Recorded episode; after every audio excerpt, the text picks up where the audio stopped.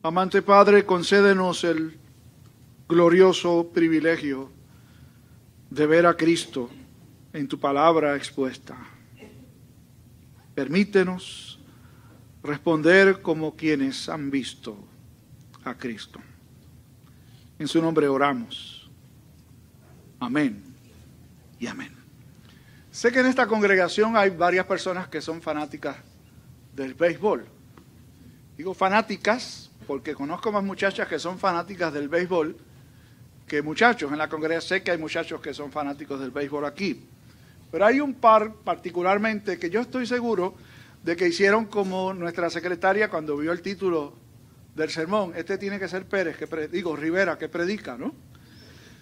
Pica y se extiende. Yo no sé cuántos saben de dónde viene esa expresión. Bueno, no me pueden pedir otra cosa. Tengo que hablar un poquito de béisbol. La expresión viene del béisbol, justamente. Cuando se conecta un batazo entre jardineros, los jardineros, en el béisbol hay tres jardineros, uno en el izquierdo, uno en el derecho y uno en el central. Usualmente cuando hay un batazo que va entre dos jardineros o cerca de las líneas, los narradores dicen la pelota pica y se extiende. Eso quiere decir que los corredores van a avanzar más de una En, algunos, en algunas ocasiones la pelota pica y se extiende tanto que se puede llegar a cubrir todas las bases. Así que el sermón de hoy, por lo extenso del pasaje y también por lo profundo e interesante del tema, podemos decir que es uno que pica y se extiende.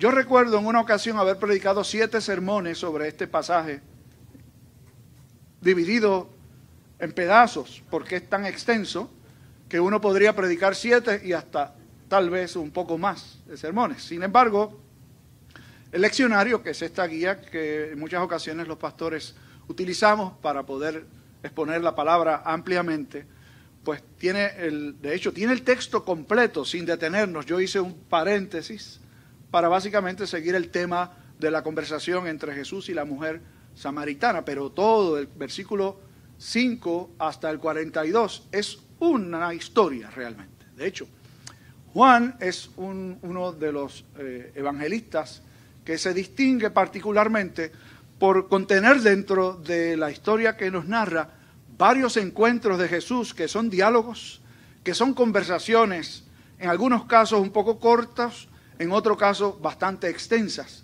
Comenzamos con el encuentro de Jesús con Natanael, el que se narra en el capítulo anterior, que es con Nicodemo, que es un poco más extenso, este con la mujer samaritana, que es uno de los más extensos, luego hay otro con un hombre paralítico, paralítico, perdón, a quien él sana, que tiene una, otra conversación, más tarde con uno que había nacido ciego, y luego tiene otro con Marta, la hermana de Lázaro, por mencionar varios eventos que Juan nos narra en donde Jesús conversa con otra persona. De hecho, en esta conversación hay 13 intercambios, 13 intercambios entre Jesús y la mujer, sin contar los intercambios que hay entre Jesús y sus discípulos, pues como verán, hay un momento en la historia en que la mujer sale y Jesús se queda conversando entonces con los discípulos. Vayamos para que pique y no se extienda demasiado al texto bíblico. Juan nos dice que Jesús está saliendo de la región de Judea. Toda la Palestina en el tiempo de Jesús se dividía en tres regiones grandes. La que Jesús ocupó la mayor parte de su ministerio, la región más al norte, que es la región de Galilea. La región que estaba más al sur o en el centro de estas tres grandes regiones era la región de Samaria, en donde Jesús básicamente no hizo casi nada excepto esto que se nos narra hoy, y más al sur entonces la región de Judea. Así que está Galilea, Samaria y Judea. Y Jesús ha ido a Jerusalén, que está en Judea, y entonces decide volver a Galilea y tiene que pasar. De hecho, el texto dice literalmente, un versículo que no leímos, que le era necesario pasar por Samaria. Y la expresión le era necesario tiene una connotación doble. En primer lugar, porque en términos geográficos, la manera más corta de trasladarse desde Galilea, perdón, desde Judea hasta, hasta Galilea era cruzando por Samaria. Había otra opción yendo eh, cruzando el, río Jordán y dar la vuelta, pero eso es, más largo, así que lo más corto era ir por Samaria. Cuando Juan dice que le era necesario, podía referirse al hecho de que tenía que pasar por Samaria, pero para el evangelista tiene una connotación todavía mejor y para los que leemos el Evangelio también. Cuando el texto bíblico dice que le era necesario, se está implicando no solo la necesidad geográfica del cruce por ese lugar, sino la necesidad espiritual de cumplir con una encomienda. Le era necesario implica tenía que suceder así. Apunten eso en algún lugar, porque Dios es así. Pastor Pérez orando hace un rato decía, ¿cuántas cosas nosotros empezamos y dejamos inconclusas? ¿Cuántas tareas? ¿Cuántos proyectos? ¿Cuántas ideas? ¿Cuántos planes? Empezamos y nos distraemos y nos vamos con otra cosa. Qué maravilloso es saber que Dios no es así. Que Dios no deja ningún trabajo inconcluso. Que Dios no deja nada para mañana. Él hace todos los días lo que tiene que hacer con todos los que quiere hacer. Y como reza el dicho nuestro, la pedrada que está para un perro, oiga, nada lo salva. Si no, pregúntenle a Jonás, que trató de huir de hacer la voluntad de Dios y se salvó. No se salvó, ¿saben? Terminó haciendo lo que Dios quería que hiciera. Bueno, empieza entonces Jesús Llega al pozo de Jacob, que era un lugar insigne en la historia del pueblo samaritano, porque allí este padre de la fe judía había llegado en un momento determinado y Dios le permitió encontrar un lugar para hacer un pozo. Los pozos se cavan en la tierra tratando de encontrar algún manantial del que se pueda sustraer el agua y eso se convierte eventualmente en un pozo. Y él compra esto por poco dinero y dentro de la misericordia y bondad de Dios estaba dispuesto que allí se pudiera establecer e hincar, como se dice en el campo, ¿no? Hincar un pozo y ese pozo sirvió para la posteridad, para que las generaciones que siguieron a Jacob pudieran llegar a ese lugar, recuerden, en, tierras áridas, como son las tierras palestinas, encontrar un manantial. Es una gran bendición. Así que Jesús llega a este lugar y allí se encuentra a la media hora, al mediodía, que es la hora que marca, a una mujer samaritana. Un pequeño detalle. Esa no era la hora que usualmente la gente escogía para ir a buscar agua. Generalmente las horas de ir a buscar agua era temprano en la mañana o cayendo la tarde. Los comentaristas tienden a concluir que seguramente esta mujer iba a esa hora para que nadie la entrevistara porque su reputación no era muy buena. Así que llega a esa hora y Jesús hace algo que no estaba supuesto a hacer. Le dice, dame de beber. Y usted dirá, ¿cuál es el problema con eso? Bueno, en aquel tiempo, un judío se le estaba prohibido iniciar una conversación pública con una mujer, sobre todo si esa mujer era desconocida.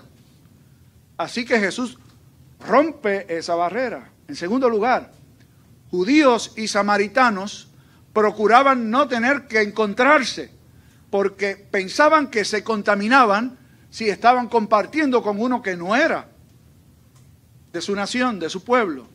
Y por eso la mujer respondió como respondió. ¿Cómo tú siendo judío me pides a mí de beber que soy mujer? Samaritana, allí estaba el prejuicio planteado. Yo estoy seguro que aquí no hay nadie racista ni con prejuicios, que usted se puede sentar al lado de cualquiera y darle un vaso de beber a cualquiera sin ningún problema. Después de todo, en Puerto Rico no hay blancos. Puerto Rico no hay negros. Puerto Rico todos estamos mezclados, ¿saben? ¿Sí no? ¿Y tu abuela? ¿Dónde está? ¿Está bien? Pero eso lo dije porque se me zafó.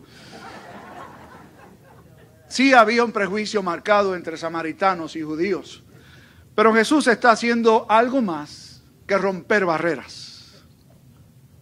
Jesús tiene una encomienda. Ha hablado ya, me parece fantástico, que uno mira que lo que aparece en el capítulo 3 es una conversación de Jesús con un varón de lo mejor del mundo judío, un maestro de la ley, Nicodemo, reconocido por todos, puro, cumplidor de la ley, y ahora una mujer, luego con una reputación dudosa, además samaritana. Para el Señor no hay fronteras. Y le dice, si tú supieras, si conocieras el don de Dios y quién es el que te pide dame de beber, tú me pedirías a mí y yo te daría a ti agua viva. La expresión agua viva, y de nuevo me parece que Juan es un escritor maravilloso, porque utiliza tanto con Nicodemo como con esta mujer expresiones que se podían interpretar de dos maneras. En el caso de Nicodemo, cuando habla de nacer de nuevo, esta expresión Jesús le dice tienes que nacer de nuevo. Tenía dos implicaciones, dos posibles traducciones, ambas podían ser correctas. Primero, nacer de nuevo, en el sentido de volver al vientre de la madre y nacer, lo cual es imposible, pero era una forma de interpretarlo. Y segundo, nacer de nuevo implicando nacer de arriba. Ahora Jesús con la mujer utiliza la expresión agua viva, que se podía interpretar de dos formas. Agua viva podría ser el manantial que corre por donde se conecta eventualmente un pozo y se obtiene agua. O podía ser agua que da vida. Por eso la mujer le dice, tú no tienes con qué sacar. Y yo digo que no dijo, pero a lo mejor lo tenía por aquí detrás y me estás pidiendo agua a mí y ahora resulta que tú puedes dar un agua y un agua viva. ¿Dónde está el pozo? ¿De dónde? Si no tienes con qué sacarla. ¿O acaso es que tú eres mayor que nuestro padre Jacob, que nos dio este pozo para nosotros y para toda la descendencia? Y Jesús le dice, el que bebe de esa agua, la del pozo de Jacob, que Dios la proveyó, va a volver a tener sed. Pero el que bebe del agua que yo le daré, no tendrá sed jamás. Y la mujer, fíjense lo interesante del caso, una mujer que se supone que no hablara, porque le dijo como tú me vienes a mí a pedir, se ha implicado, envuelto en el buen sentido de la palabra, porque el Señor la fue envolviendo con sus cuerdas de amor en una conversación que pica y se extiende entonces dame de esa agua. ¿Qué tengo que hacer para que no tenga que venir aquí de nuevo? Si tengo agua para siempre, ¿dónde está? Yo creo que a lo mejor ella pensaba, aquí hay un manantial secreto al que vamos a tener acceso unos poquitos, nada más, y yo voy a estar entre ellos. Así que ponme en esa lista que yo quiero de esa agua. Y Jesús cambia, torna la conversación y la empieza a meter en aguas más profundas, como decíamos el domingo en la noche. Vete y busca a tu marido. Y ella le contestó bien, no tengo marido. Y Jesús le dijo, bien has dicho, porque has tenido cinco. Y el que está ahora contigo no es tu marido, sepan. Mira, si usted no le dice a los pastores que no se ha casado y está conviviendo, pero Dios lo sabe. Quien tiene que saberlo es Dios. Y esta mujer dice, oye, me parece que eres profeta. Y cambia la dirección de la conversación. No sigas hablándome de eso, de los cinco maridos y el que tengo que no es mío. Oye, nuestros padres adoraron en este monte. Y ustedes los judíos adoran en Jerusalén. ¿Dónde es? ¿Es aquí? ¿O es en Jerusalén donde se debe adorar? Y Jesús sigue por allí la conversación. Mira, va a venir la hora en donde ni en este monte, ni en Jerusalén adorarán al Padre, porque Dios es espíritu. De hecho, ustedes adoran lo que no conocen, samaritanos, que tenían solo el Pentateuco como la palabra autorizada. Nosotros sabemos lo que adoramos, porque la salvación viene de los judíos. Pero te voy a decir algo. La hora viene y ahora es cuando los verdaderos adoradores adorarán al Padre en espíritu y en verdad. La hora viene y ahora es. Tanto judíos como samaritanos tenían la expectativa de que vendría algún momento en la historia, los teólogos llaman escatológico, que es el momento en donde el fin de las cosas se van a concretar. Que ese momento va a venir el Mesías, que ese momento se va a revelar todo lo que no sabemos ahora. ¿Cuándo será? Y Jesús le contesta de manera que me parece extraordinaria. No es adorar en este monte, no es adorar en este otro. O diríamos nosotros, no esta forma de adoración, no es esta otra expresión de adoración, es a quien se adora. Lo que es singularmente importante es a quién adoramos, no dónde adoramos. Nosotros no necesitamos un templo para adorar a Dios. Lo adoramos aquí, lo adoramos en Sánchez Erazo, lo adoramos en el estacionamiento, lo adoramos donde sea. No es el templo lo que hace a la adoración, es la presencia de aquel que está con nosotros, no importa dónde estemos. Obviamente, buscamos un lugar en donde poder congregarnos y adorar. Pero eso no es lo que es importante. Es a quien se adora. Por eso va a venir la hora. Jesús dice, y ahora es cuando los verdaderos adoradores adorarán al Padre en espíritu y en verdad. Y la mujer, estoy convencido que da un vuelco a la conversación solo por la gracia maravillosa de Dios. Porque fíjense lo que ha planteado.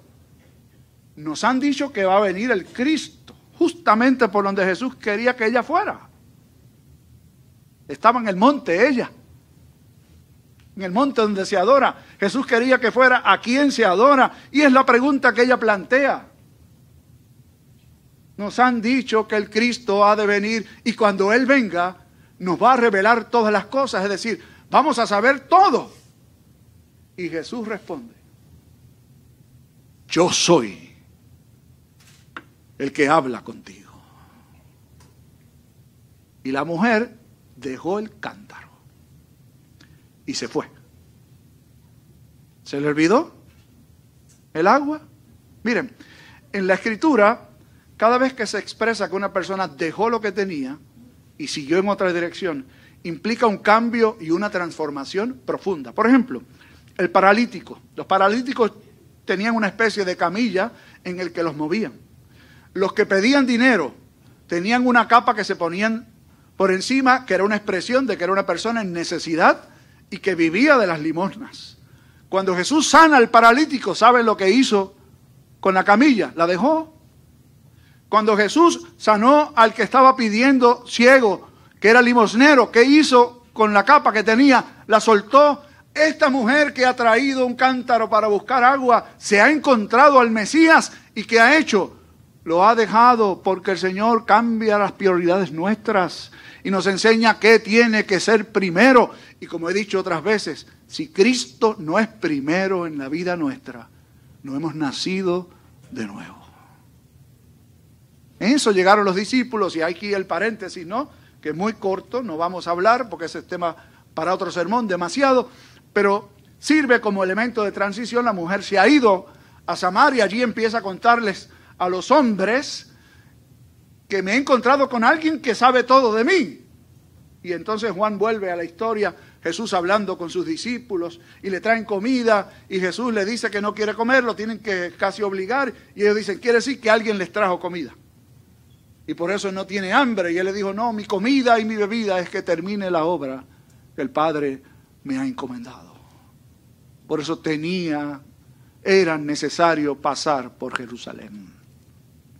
Y regresan los samaritanos, que ya habían creído por la palabra de la mujer. Y le han pedido a Jesús que les hable. Y habla con ellos. Y luego le han suplicado que se quede y se quedó allí dos días. ¿Recuerdan la historia? Samaritanos y judíos ni siquiera hablaban. Ahora le han pedido que se quede con ellos. La mujer le dijo, vengan y vean. Miren, alguna gente creen que son cristianos porque los papás son cristianos, porque los tíos lo llevaron a la iglesia, o porque la esposa va a la iglesia y yo cojo pon con ella. O al revés puede ser, puede ser que sea él el que sea creyente y ella coge y vamos a la iglesia y nadie se convierte en cristiano por ir a un templo, ¿sabe? Si no, meta un cajón en el garaje, a si se convierte en carro. Y él le dijo, ven y ve, vengan y vean. ¿Y qué hicieron? Vinieron y vieron y testimoniaban. Ya no creemos por la palabra de esta mujer, creemos porque hemos visto, porque te conocemos. Ahora sabemos que realmente tú eres el Cristo, el Salvador del mundo. ¿Ven cómo picaba y se extendía la conversación? ¿Era el propósito de Jesús tomar agua? Cierto que estaba sediento, dice el texto. No sabemos, pero uno puede asumir que debió tomar agua, que debió comer eventualmente. Pero eso era nada más que un anzuelo. ¿Tú crees que Dios te trajo aquí solo para ver a la gente? ¿Para salir? ¿Para poder, poder ponerte un traje que compraste hace poco? o para enseñar el peinado que tienes, o hablar, o conversar, o ver el vídeo que se va a mostrar. Eso es lo que usted se cree. Dios tiene otro propósito. Y lo que Dios va a hacer, lo hace. Termino. Uno tiene solo dos opciones. ¿Se somete o no se somete? ¿Cuál va a ser el efecto? Si usted somete es como hacerlo a la buena. Dios quiere que yo haga esto. Me he estado resistiendo, le he dicho que no. Me voy a someter. Si usted opta por no someterse, le tengo malas noticias. Usted puede no querer someterse, pero si Dios quiere, aunque usted no quiera, si no va a ser a la buena, va a ser a la mala. Y oiga bien, a uno le da pena decir esto, pero lo tiene que decir. Cuando Dios quiere que hagamos su voluntad y no queremos hacerla, nos quebranta. Nos quebranta, nos rompe. Y lo que nosotros estimamos más que a Dios, nos lo quita, lo lastima. Porque ¿sabe qué? Dios no ocupa un plato de segunda mesa. Él es primero o nada. Si Dios quiere ser el primero contigo, lo hacer. Bueno, mi invitación aquí, hazlo a la buena. Cumple la voluntad de Dios a la buena. No pelees con Él. Él está invicto. Él nunca ha perdido. Y no va a perder. Oremos. Señor y Padre, gracias por esta mujer que vio a Cristo.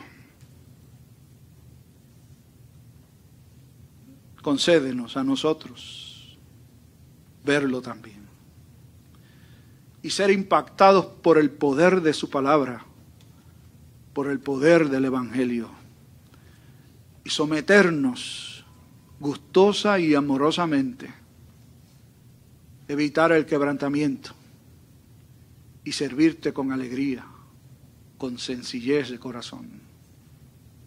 Te lo pedimos en el nombre de Jesús. Y así sea. Amén y amén.